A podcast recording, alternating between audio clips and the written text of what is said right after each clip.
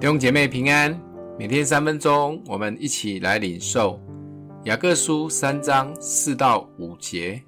看呐，船只虽然甚大，又被大风吹逼，只用小小的舵，就随着掌舵的意识转动。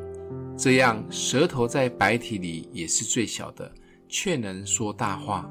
看呐，最小的火能点着最大的森林。圣经里面有几卷书都特别提到话语的力量，像诗篇、箴言、约伯记都有略略的记载，而雅各书这一章是写到了很极致，所以只要有关于话语的讲道或信息，一定会把雅各书这一章拿出来引用，因为这里把舌头所带下的影响，真的比喻得太生动了。雅各说：“舌头就像控制马全身行动的嘴上脚环，船上掌握方向的舵，点着整片森林的小火，可以污秽全身，也可以把生命的轮点起来。舌头是身体里面很小的生理器官，但也是最难搞定的。特别基督徒们要小心，不能礼拜天用嘴巴赞美主。”但礼拜一到礼拜六就用同一张嘴讲酸言酸语、八卦或骂人，这个同一个出口应该只能发出好话、赞美的话才合理。真的是对常常说错话的人是最好的提醒。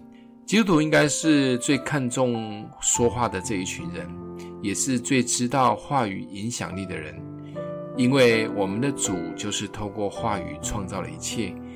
可以成为好的属灵领袖，也是要在话语上是很谨慎的人。而最好的练习场所，其实是在教会。除了常常有人提醒你要讲安慰、造就、劝勉的话以外，圣灵的大能也会帮助管教你要说温柔的话。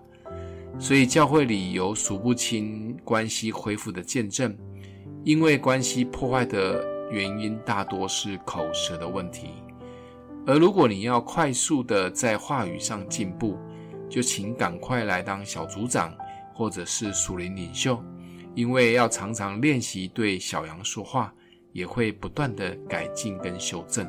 就像你现在正在听的每天三分钟，这一位本来讲话没重点又不客气的大老粗，可以改变成温暖、讲话有力的牧羊人，应该就是最好的见证。